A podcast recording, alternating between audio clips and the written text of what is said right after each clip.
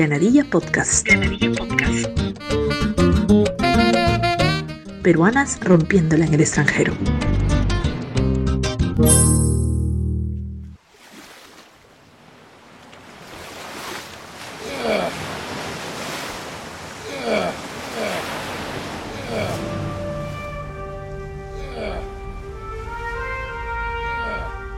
Dejar detrás nuestro país en busca de nuevas aventuras o por la necesidad de comenzar de nuevo puede generar en la persona migrante un fuerte malestar emocional. Algo muy parecido a lo que Ulises, nuestro héroe de la mitología griega que Homero recrea en la Odisea, experimentó.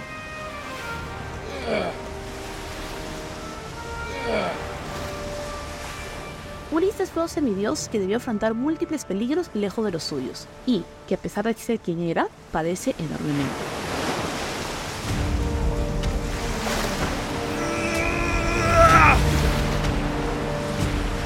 Este casi Dios, mito o no, sufrió todo esto, ¿por qué no nosotras, mortales con sentimientos, habríamos de no caer en depresión, soledad y angustia cuando nos toque construir un nuevo hogar lejos de nuestro hogar?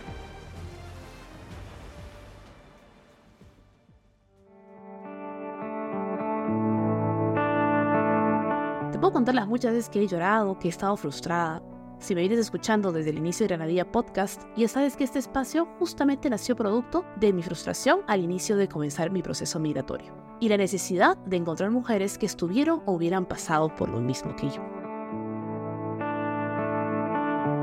Yo solo puedo hablar de mi experiencia, pero creo que ya era hora de que habláramos con expertas en el tema aquí en el podcast. Así que hoy tengo el gusto de conversar con esta mujer que venía siguiendo en Twitter. Luego me di cuenta que nos teníamos en LinkedIn y me armé de valor para escribirle. La emigración me puede haber costado literal sangre, sudor y lágrimas al inicio y a veces aún ahora, pero también me ha permitido conocer virtual y muchas veces en persona a mujeres fuertes e imbatibles que también migraron y que desde su experiencia comparten, enseñan, crean comunidad.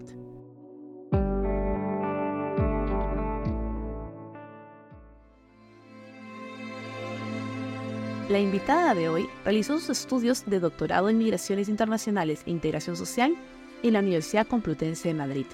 Es maestra en Ciencias de la Salud por el Instituto Nacional de Salud Pública, INSP. Actualmente es profesora de Salud Global y consultora en el TEC de Monterrey, así como en la Universidad Oberta de Cataluña.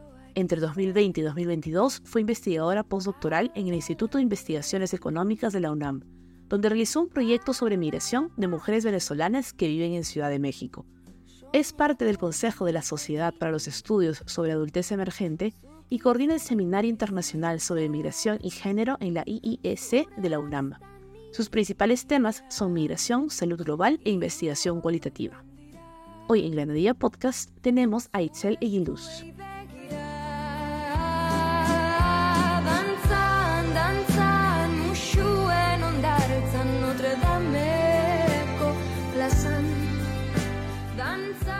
Estamos aquí con Itzel, que se nos une desde México, para hablar de un tema muy importante que pues justamente es la salud mental de las migrantes. Y vamos a comenzar con lo más importante, porque fue por la razón por la que le escribí a Itzel, era qué es el síndrome de Ulises, ¿no? Porque suena muy así como que, uh, no, entonces hablemos un poco de qué se trata, cómo podemos identificarlo y cómo lo podemos manejar también.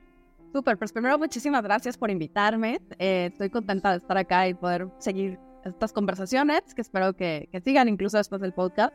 Así que para platicar un poquito de, justo el tema del síndrome de Ulises, debo contarles que justo ahora están en una reunión, estamos en plena planificación del, siguiente congreso. Ya les contaré un poco de qué va eso. Si bien es una versión un poco más académica de, lo que vamos a platicar acá, bueno, pues igual es importante siempre tenerlo en mente. Y el síndrome de Ulises es esta propuesta que lanza Joseba Chotegui, que es profesor de la Universidad de Barcelona, hace ya así cálculos rápidos, como unos 20 años, porque a él y a Dori Espeso, eh, que son las dos personas que iniciaron con esto, eh, les empezaban a enviar pacientes o personas que llegaban eh, a el primer nivel de atención en salud, desde cualquier clínica y en Barcelona, que eran personas migrantes, sobre todo personas que venían de países del norte de África, que cuando llegaban a, los servicios de salud buscando atención porque se sentían mal, ¿no? Pero no, no sabían realmente qué es lo que tenían, qué, es lo que les estaba pasando. Y entonces, pues era fácil, digamos, para, para la persona que les atendía, ya fuera alguien de enfermería o de medicina, Decir, no, es que yo creo que eh, tú cumples con las características para decir que eres una persona que probablemente esté viviendo con depresión. Entonces, eh, le enviaban a él, eh, tanto Dori Espeso como Joseba Chotegui son psiquiatras.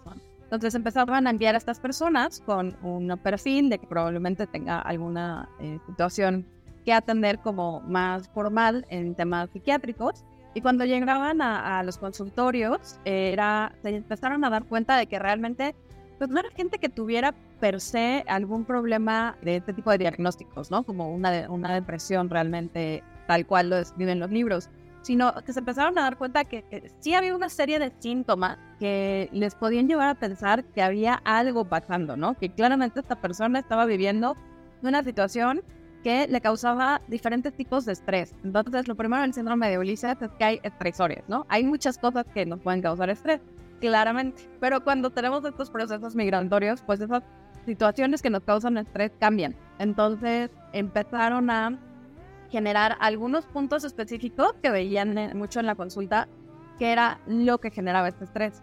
Una de las primeras cosas que detectaron como síntomas físicos, realmente, que hay muy pocos, se pueden identificar, tal cual, eh, fue el dolor de cabeza, ¿no? Y eh, hay este dolor de cabeza del migrante o de la migrante. Y, de ahí, pues, hay otros estudios que empezaron a hablar de estos temas también, pero eh, lo que se centró Joseba fue justamente en estos estresores que, teníamos. Y lo que hizo fue, para no meterme en temas muy técnicos, como muchas escalas de estas de que si cumples con A, entonces te tienes B y sin C, tal, ¿no? Pero eh, había algunos puntos que no voy a ponerme a contar acá exactamente como el libro, por ahí tiene varios textos públicos y es el leer. Eh, pero, por ejemplo, ¿qué es lo que nos causan estos, estos diferentes estreses? Eh, una es dejar nuestra tierra, o sea, dejar nuestro espacio. Y dentro de tierra, incluso hablo de clima. A mí recientemente me, me tocó platicar para, para la estancia postdoctoral que hice con muchas mujeres venezolanas que viven acá en Ciudad de México. Que, por cierto, si alguna escucha esto, muchas gracias por compartirme todas sus historias y muchas de ellas referían al clima. Entonces, eso también es parte de la tierra, parte del terruño, ¿no? O sea, como dejar un espacio, eh, a lo mejor donde hace calorcito, vivo cerca de la playa, por irte a vivir a un lugar donde siempre hace frío, es un clima súper seco, que no, que no conocemos cómo lidiar con esas cosas. Exacto, sí. Y a lo mejor parece algo simple, pero cuando le vas poniendo cada vez más estresores, como hablábamos cambiar de idioma y dejar tu idioma y no poder comunicarte y que justo eso te quite independencia de alguna manera o, o, o, no te sientas tan cómoda, ¿no? Voy a decir una cosa que va a sonar muy boba, pero me parece un ejemplo muy sencillo para explicar por qué el idioma es tan, tan fácil si alguien eh, todavía no, no lo tiene tan claro. Pero no sé si alguien vio la serie de Modern Family. Sí, pero por lo menos acá en México. Bueno, hay un capítulo, eh, luego hicieron un meme de un capítulo en donde ah. Gloria dice, si supieran lo inteligente que soy en español. Totalmente. Y lo hizo con una desesperación. Y justamente creo que ese, ese es el ejemplo más sencillo, o sea, la, la, forma más abierta y sencilla de explicar todo lo que viene debajo de cuando de repente ya no es tu idioma. E incluso en eh, personas que migran entre países donde se habla el mismo idioma, pueden llegar a tener estos conflictos por diferentes razones, porque tenemos diferentes palabras en el, español, claramente, lo mismo sucede en otros idiomas, entre países, pero que también a veces cuando te detectan el acento te lleva a otro estresor, que es como saben que automáticamente cuando hablo soy una persona que no es de aquí, eso me lleva probablemente a vivir ciertas discriminaciones. Y a lo mejor a no tener el trabajo que pude haber tenido, a dejar mi carrera porque entonces no tengo la documentación homologada, eh, a tener que empezar otra vez de cero y, todas estas cositas van poniendo diferentes niveles de estrés.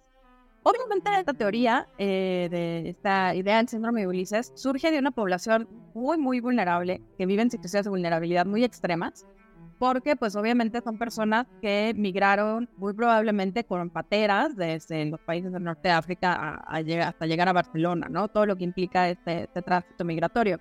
Sin embargo, cada vez lo hemos ido viendo en otras poblaciones que no migran con este nivel de, violencia, de vulnerabilidades, incluso en migración forzada, que es esta que no planeas necesariamente, sino que las circunstancias externas te llevan a tener que moverte a otro país, ¿no? O a otra ciudad. Entonces, eh, cada vez lo vemos más en otros grupos de poblaciones y creo que eso sería como el resumen de lo que es el síndrome de Ulises, pero no sé si lo logré aclarar o cómo lo ves tú. No, definitivamente yo creo que para los que nos escuchan me hacen el favorcito de compartir este episodio si se han sentido identificadas, porque yo es como que si se trataba de levantar un, dedito cada vez que Itzel decía algo, era como que sí, totalmente identificada. El tema es que a veces es el tema del clima, ¿no? Yo vivo en una ciudad que es súper seca y a nadie le gusta la humedad, sobre todo los que tenemos rulos de la humedad, parecemos unas ovejas si no lo arreglamos, pero a pesar de eso, extraño a veces cómo se siente el calor y el frío en humedad versus el clima seco. Y, es, diferente, es totalmente diferente el, el, clima. Y, a mí el primer invierno acá me chocó muchísimo y estaba súper triste porque es un frío de verdad, no es el frío de Lima de 13 grados, ¿no? Que el frío es de verdad de 5, 4 grados y tú entras pero una, una frialdad total. ¿no? Entonces, muy cierto y no lo había visto desde ese punto, ¿no? Y que creo que has, has, dado el clavo explicándolo. Pero también eh, tienes un paper que justamente dio título a este episodio entre Ulises y Penélope, eh, porque cuando hablamos de pronto de salud mental con un enfoque de género en los migrantes, se ha propuesto en algún momento el síndrome de Penélope, ¿no? Darle el otro nombre, porque hay que la representación de las mujeres, ¿no? Pero tampoco aplica ese rol porque las mujeres migrantes no siempre somos solamente esposas y o cuidadoras, como era Penélope. No, entonces hace otra propuesta que es el síndrome de Nelly Blee. Me gustaría que nos cuentes un poquito al respecto. Claro, justo tengo ya muchos años colaborando eh, y aprendiendo del trabajo que, que, han hecho diferentes personas del síndrome de Ulises, especialmente con, con, con Joseba y con Doria Espeso. Eh, también habrá saludos porque han sido grandes personas a mi alrededor y se han vuelto bueno, buenas amistades. Entonces, eh, muchas veces platicando con Joseba, yo le decía que para mí, que, siempre el tema de género está como muy presente en mi mente por diferentes razones, tanto de trabajo como personales, eh, me llamaban mucho la atención que dentro de todas estas eh, escritos, libros, tagas y tal, no había como un espacio para hablar de eh, si el tema de género tenía algún impacto, ¿no? Y yo empecé a trabajar en mujeres. Yo lo que, lo que espero es que después empezamos a trabajar con otras poblaciones que también probablemente no se sientan o no estemos eh, viendo de la manera más adecuada dentro del síndrome de Ulises. Entonces, cuando empecé como con esta idea de, ¿pero qué está pasando? ¿Cuál sería como la contraparte o, dentro del mismo síndrome de Ulises, qué pasa? Eh, me encontré con dos cosas. Por un lado, primero lo de, lo de Penélope. Hay algunas autoras eh, que han hablado sobre el síndrome de Penélope. Pero ¿qué pasa con el síndrome de Penélope? Pasan para mí dos cosas. La primera que eh, se utiliza para muchísimas cosas, no solo para temas migratorios. O sea, si tú buscas, eh, por ahí tengo algún artículo publicado donde rescataba estos diferentes conceptos, es muy amplio, se ha usado para muchas cosas diferentes, entonces pues te diluía un poco el concepto. Pero por otro lado, hay quienes lo han utilizado no para las mujeres que se van, sino para las mujeres, parejas de hombres migrantes que se quedaban en sus ciudades que como sabemos es muy común, o era mucho más común eh, en los años 90-2000, eh, y entonces eh, se aplicaba a estas mujeres que se quedaban, porque ahí me hacía mucho, por lo menos a mí me hace más sentido, ya me dirán ustedes, porque era como, como Penélope, esperando justamente, ¿no? esperando el regreso de la pareja, cuidando de, de, la casa, de, de, las hijas, de los hijos, entonces en el caso aparte de Penélope, si nos remitimos al libro, pues esta relación con el hijo no, no era necesariamente algo que a mí me gustaría como rescatar como, como la visión de mujer que, ¿no? Entonces, eso es una cuestión probablemente de opiniones que, que dentro de, de, estos temas he discutido algunas veces, pero entonces para mí era como necesito algo más, ¿no? Necesito algo que me diga más. Ahora, yo no soy psicóloga, pero muchas veces creen que soy psicóloga porque muchos de los temas que trabajo son de, diferentes partes de la psicología, ¿no? Entonces, era para mí también un reto decir, ah, me voy a poner a hacer esta propuesta desde mi percepción de género y migración y también de salud, porque sí tengo una maestría en ciencias de la salud, pero hasta un punto, ¿no? Luego necesito, y es un trabajo que tenemos ahí justo, eh, espero ya eh, avanzar con eso junto con, con Joseba, de, eh, de poder hacerlo un poquito más técnico. Pero desde mi parte de trabajo, creamos esto de, eh, o propuse esta parte de Nelly Blind porque me encontré que ella fue una periodista, y lo digo rápidamente para no contarles toda la historia y que se quedan como con ganas de leer más, pero fue una periodista a finales de 1800 en Nueva York que decidió ingresar a un espacio eh, donde había personas eh, con problemas de salud mental. En ese momento, pues los llamados manicomios, asilos psiquiátricos. Entra con permiso de su editor. Nadie más sabía que ella iba a ingresar a este espacio. Entonces, si su editor hubiera dicho, yo no la conozco, difícilmente creo que hubiera podido salir de ahí en live. Claro. Entonces, ingresa, pasa 10 días. Hay un libro que se llama 10 eh, días en el manicomio, Tenders in Madhouse y en el libro ella narra un pedacito de la historia, que por eso rescaté eso para proponer esta, estas diferencias que pueden vivir entre, entre, en este caso, entre hombres y mujeres. En donde ella está en una conversación donde una mujer alemana que está ahí ingresada, no habla inglés, y llega el médico y le empieza a preguntar que qué tiene, que por qué grita, que por qué está ahí ingresada. Y ella le empieza a contestar en alemán desesperada, claramente, porque eh, no se podía comunicar. Entonces la enfermera hablaba alemán y la enfermera no le quiso traducir. Eh, y entonces lo que dice Nelly en el libro es que al final parecería que había muchas mujeres ahí ingresadas que en realidad no tenían ningún tema, pero que las habían ido a dejar ahí, que es algo que sucede en la época. Hay varios textos publicados al respecto y alguno que espero publicar pronto, eh, que las iban a poner ahí esposos o incluso sus empleadores las dejaban, las internaban, incluso pagando dinero para que alguien dijera, sí, tiene un problema y lo vamos un problema psiquiátrico, vamos a dejar ahí. Y luego, claro, ellas no se podían comunicar, las que eran extranjeras y no hablaban inglés, y entonces no había manera, porque ellas entraban en un círculo de desesperación, gritando, obviamente desesperadas, porque no tenían que estar ahí, pero nadie les entendía. Y entonces, al final de cuentas, pues por ahí surge este tema, ¿no? Eh, como esa es la base de por qué creí que era importante empezar a ver cómo vivíamos diferente algunas situaciones respecto a nuestros procesos migratorios. Como tú decías, esa función que no siempre fungimos como cuidadora, eh, ya sea de otras personas o de quienes tengan hijos, hijas, eh, que no siempre somos acompañantes. A veces hay muchas mujeres que migran por sus propios planes y por su propia decisión y que muchas veces eh, no nos contaban porque íbamos eh, como algo acompañando, ¿no? Ni siquiera éramos una persona, éramos un ente que iba ahí, bueno, pegadito. Y entonces ni siquiera aparecían en los censos, eh, porque pues contaban censos laborales, ellas no trabajaban y pues tampoco aparecíamos ahí. Entonces, tratar de visibilizar cómo esto ha cambiado y cómo estas diferencias pues también nos deberían de llevar a pensar cómo estos estresores de los que hablaba hace rato los vivimos de manera diferente. Exacto, no, muy, muy importante lo que mencionas, eh, porque creo que hoy, de pronto, de pronto estoy haciendo así un, un, comentario al aire, hay más migración de mujeres de manera independiente también, por temas de trabajo, por temas de estudio, y se ha dado un poquito la vuelta a la figura que es el esposo o la pareja el que acompaña a esta mujer migrante. ¿No es cierto? Entonces va ella por temas de estudios, fue por una maestría y se quedó por el doctorado, por un doctorado, ya se estableció fuera y es él el que la acompaña en Granadilla Podcast. Tenemos varias peruanas que fueron ellas las que miraron y sus parejas las acompañaron. Entonces son ellas las Ulises de sus relaciones. Entonces es importante darle un nombre y creo que, o sea, lo que me cuentas de, de Nelly Díaz me, me, choca un poco porque pienso en estas extranjeras que por alguna razón llegaron, ¿cierto? A este país y esa simplemente para resolver el problema las metieron en ese cuarto o en ese instituto. Y yo acabo de terminar mi clase de tráfico de personas, tráfico de mujeres. Y pienso, y, una de las cosas que hablábamos es que cuando estas mujeres son rescatadas de, de la red de tráfico, si sea en un país diferente, la mayor barrera que sufren es el tema del idioma porque el gobierno pondrá un equipo de trabajo a ayudarlas, pero si el equipo no, no habla, nadie habla el idioma de estas mujeres rescatadas, es lo mismo que nada. Exactamente. Porque simplemente no las entienden, no entienden sus necesidades, no entienden cómo realmente ayudarlas culturalmente, lingüísticamente, hasta el tema de comida, ¿no? Y qué necesitan comer y qué sé yo. Y bueno, creo que ese es tema para otro episodio. Porque es un, es un tema importante, pero creo que va para otro episodio.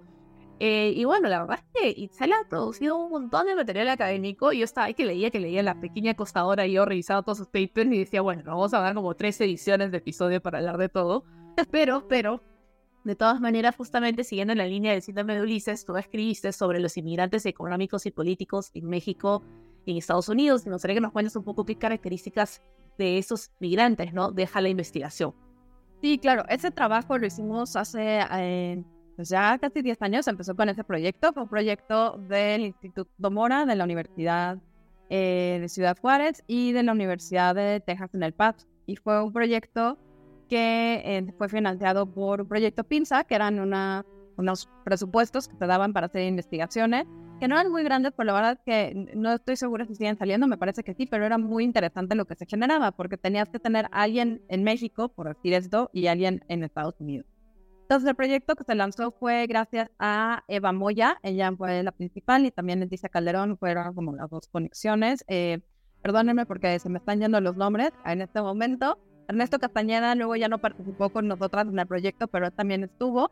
Y el punto de este proyecto era ver personas que emigraban eh, de diferentes países de Centroamérica o de México vía Ciudad de México, Ciudad Juárez y El Paso, Texas. Y en estos tres lugares hicimos tanto se hizo una encuesta, se hizo la escala de habilidad eh, y se hizo una entrevista. Hicimos 100 entrevistas, eh, prácticamente 33 por cada una de las ciudades. Éramos un equipo bastante grande, como unas 10 personas. Además, quienes nos apoyaron, fue mucho trabajo de gente que, que decidió literal integrarse voluntariamente al proyecto. Y al final lo que encontramos fue, fueron datos muy interesantes pero rescato eh, decir que yo de ahí yo jalé a las personas que habían migrado de manera forzosa ah, y que habíamos entrevistado en Ciudad de México. Entonces, ese estudio secundario tiene eh, algunas cosas que justamente me centraba en ver si había diferencias igual entre los hombres y las mujeres que participaban, diferencias de género y eh, también había diferencias eh, por esta migración eh, forzada, ¿no? De la que hablaba hace un rato. Esta migración en la que no puedes planear y muchas veces, como estás viviendo probablemente una situación violenta de muchas formas, entonces tienes que salir literalmente en 12 horas, ¿no? Entonces no hay mucha manera de planear absolutamente nada y eso obviamente tiene repercusiones en muchas tareas, pero en la salud mental de la persona que está viviendo esta situación que sí es bastante extrema como la que hablábamos al principio. Entonces, en lo que encontramos fue que eh, sí se ve un poquito más la forma en la que las mujeres expresan sus eh, violencias y sus historias de violencia. Es algo muy interesante que ha salido en otros proyectos eh, y es, es difícil.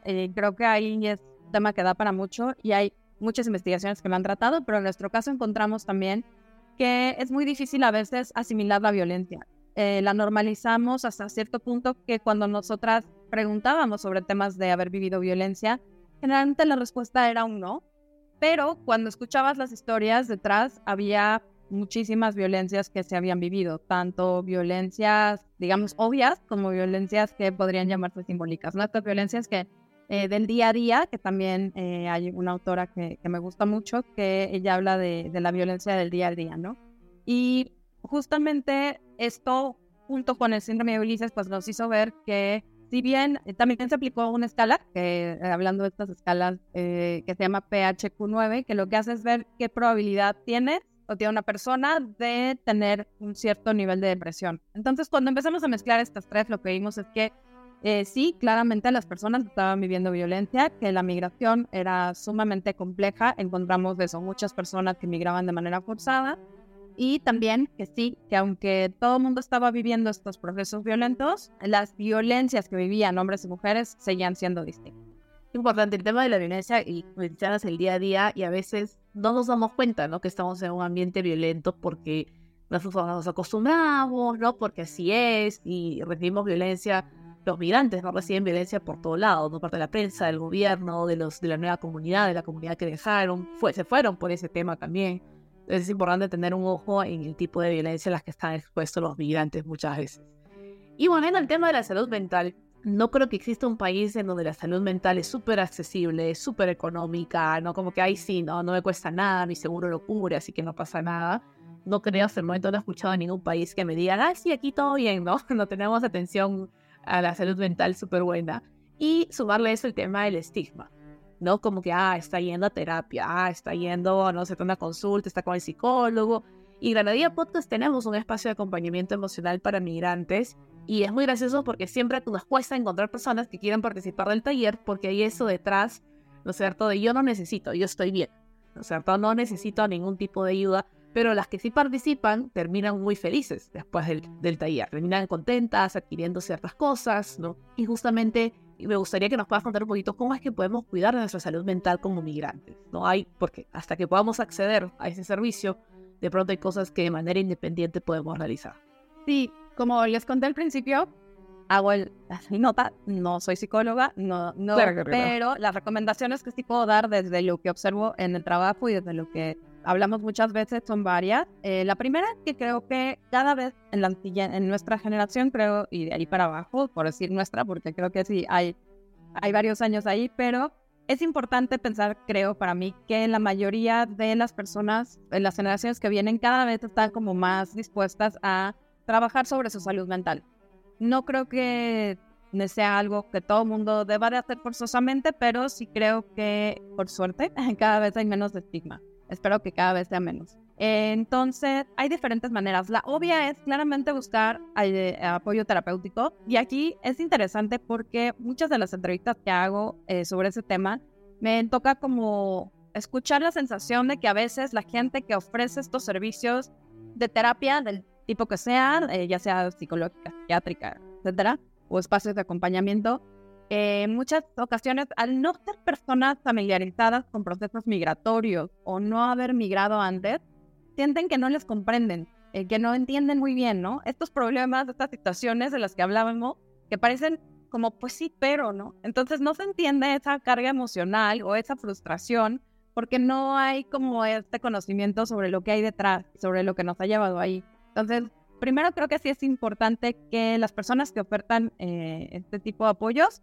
tengan esta idea, por lo menos, ¿no? Y esta capacitación probablemente en temas migratorios. Segundo, que eh, también es importante que tomen, que se acerquen a otros espacios, que no solo hay este tema de acudir a terapia, ¿no? Una vez o dos a la semana y hablar con alguien, sino como justo tú lo decías, hay otros espacios y que dependiendo de lo que suceda, podemos buscar a personas que específicamente se dediquen, por ejemplo, a tener temas sobre síndrome de Ulises. Hay personas que se dedican específicamente a estos temas. Si alguien busca, probablemente podemos encontrar. En la red Atenea hay personas de diferentes países del mundo que la mayoría son psicólogas, psicólogos, psiquiatras, etcétera, entonces se puede. Y por ahí creo que también otro tema es empezar a buscar estas redes. Creo que construir redes no es fácil, claramente, sobre todo cuando, cuando llegas un poco eh, en solitario, pero construir redes de personas que se sientan parecidas a ti, incluso si no son físicos, si son virtuales, también hablar y decir, eh, eh, poder compartir estas experiencias funciona. Justo hace eh, un par de semanas hablaba con una eh, colega que se fue, eh, vivió mucho, es española, vivió muchos años en México, se volvió a España y ahora a ella misma le está haciendo muy difícil volver a encontrar esos espacios, ¿no? Y ella me decía, es que ya me metí a todas las clases posibles, a todos los talleres de la comunidad, a todos los eventos comunitarios que existen, voy a todos los conciertos y ni así, o sea, me está costando mucho trabajo, ¿no? Entonces, ¿cómo encontrar esos espacios para hacer redes? muchas veces son a través de otros espacios migratorios, que no necesariamente vas a encontrar a una persona con gustos similares a ti, pero probablemente sí vas a encontrar esa red de apoyo. Entonces, en México, por ejemplo, tenemos al ILEF, que puede, podría tener eh, justamente este tipo de acompañamientos, y casi también todas las asociaciones, eh, organizaciones de la sociedad civil que trabajan con población migrante, pueden llegar a tener estos, este tipo de conexiones con personas que nos puedan apoyar.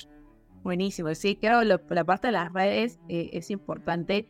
Y mencionabas de esta española, ¿no? Que estuvo en México y regresó a España. Y me acuerdo que una de mis primeras clases de migración global hablábamos de la irreversibilidad de la migración.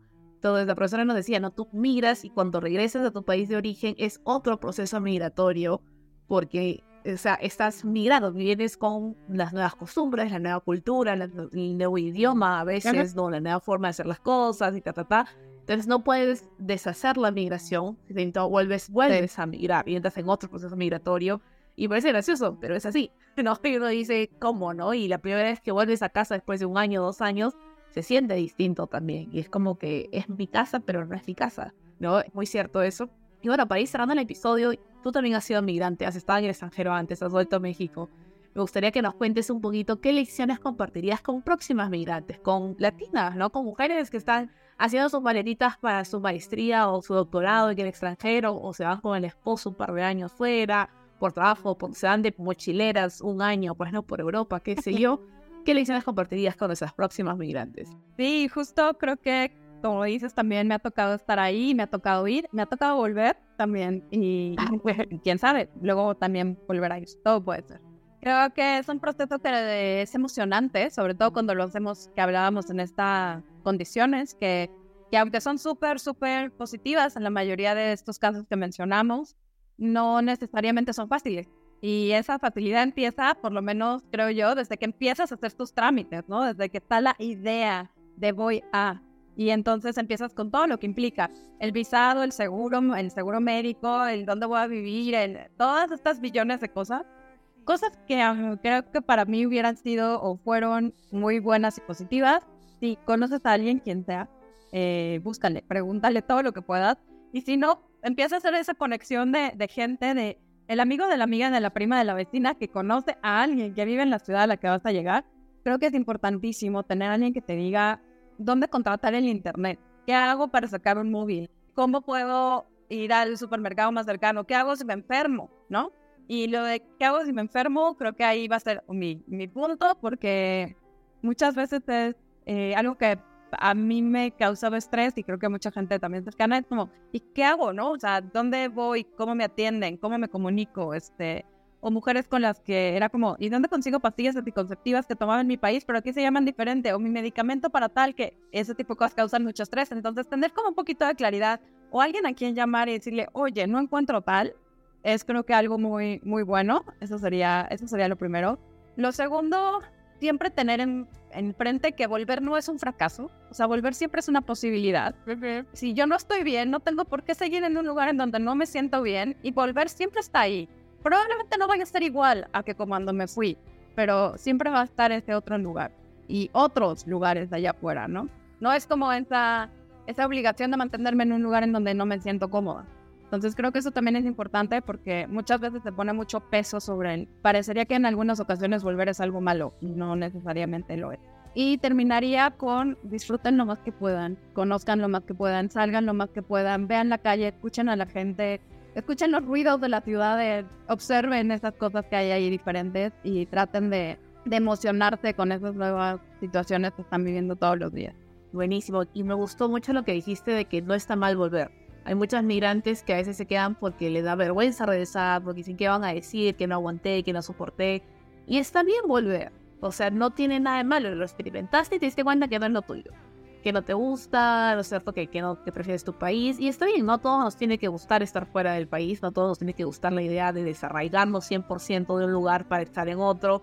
De pronto ese segundo lugar no es tu lugar y también está bien y podemos seguir, si tienes, sobre todo si tienes la oportunidad de seguir explorando, pues sigue explorando. De pronto tu lugar era donde estabas al inicio y está bien. ¿no? Y creo que es una, algo muy importante porque también con eso priorizas tu salud mental, de donde tú estás feliz, donde estás cómoda, te ayuda también a seguir creciendo. Itzel, muchísimas gracias por estar con nosotros el día de hoy aquí en Granadilla Podcast. Que la sigas rompiendo en México y con tus investigaciones. Gracias. Muchas gracias.